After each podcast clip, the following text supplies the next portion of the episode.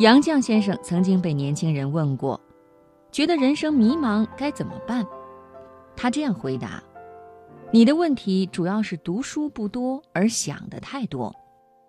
其实有些书看起来没有什么实际利益和用处，经历一番之后才能体会其中的精妙。青春里的许多经历，不管是爱情、生活还是学业。”也是在多年以后才能显现它的意义的。今晚我们就先来听读书这事儿最大的真相。作者沈佳柯摘自《时代青年阅读》。一次我去一所大学讲座，一个男孩提问：“我没看过你的书，你能用一分钟说服我，让我喜欢你的书吗？”我听了这个问题，忍俊不禁。想了想，回答他说：“我倒是想反问你一个问题，你为什么要喜欢我的书呢？”那个男孩呆住了。我猜绝大多数作家、学者、教授或者社会名流去大学讲座，大概都是希望自己的作品或者产品被喜欢。可是我不这么认为。如果你看过我的书，觉得很好，很喜欢，那就不会问这个问题。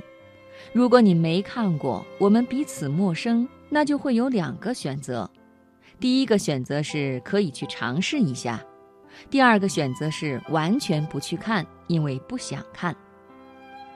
读书这件事其实也有很多误解，比如没必要因为我来了，你就要喜欢我的书。看书纯粹是私人的事，喜欢就看，不喜欢也没什么，丢开就好。那个男生后来摸摸脑袋，笑着说：“好，那我去试试。”这让我想起去一个医科大学开读书会，校领导让我给同学们推荐书目。其实，在我的大学时代，我几乎不挑选书目，遇到什么就看什么，来者不拒。不管是博尔赫斯的《七夕谈》，还是泰戈尔的《飞鸟集》，不管是美国大法官波斯纳文丛。还是黄易、倪匡、易舒、金庸的爽快文字，都看得不亦乐乎。哪怕我自己出了很多书，做过很多年的编辑，我也觉得我读的书太少了，远远不够。当年轻人觉得人生迷茫的时候，杨绛先生就这样说：“你的问题主要是读书不多，而想的太多。”我觉得吧，想的太多不是毛病。想得多说明爱思索，如果搭配上读得多，那就没问题了。人生的烦恼贯穿漫漫路途的全程，我们需要用一辈子去学习。所以读书这件事情最大的真相就是：年轻的时候先别管那么多，使劲看，拼命看，看到某种程度，你会突然开窍，发现文字的脉络，思想的精华。能够分辨什么好，什么不好。读到足够多，你甚至可以领悟到，为什么这个作家这样写，为什么那个作家不这样写，为什么这个作家令你悲从中来，那个作家令你明智觉悟、启发智力，还有的作家令你静默如谜，不再畏惧孤独寂寞，成为勇士。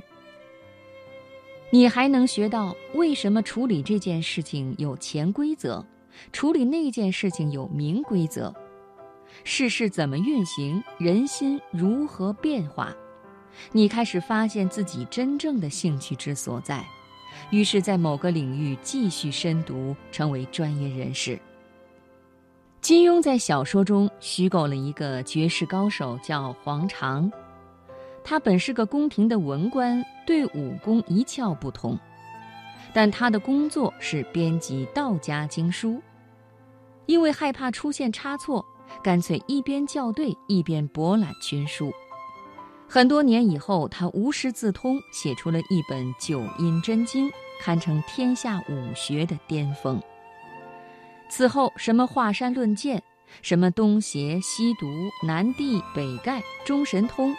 这些高手都仰仗着这本书，修习这本书，以实现自己的野心或梦想。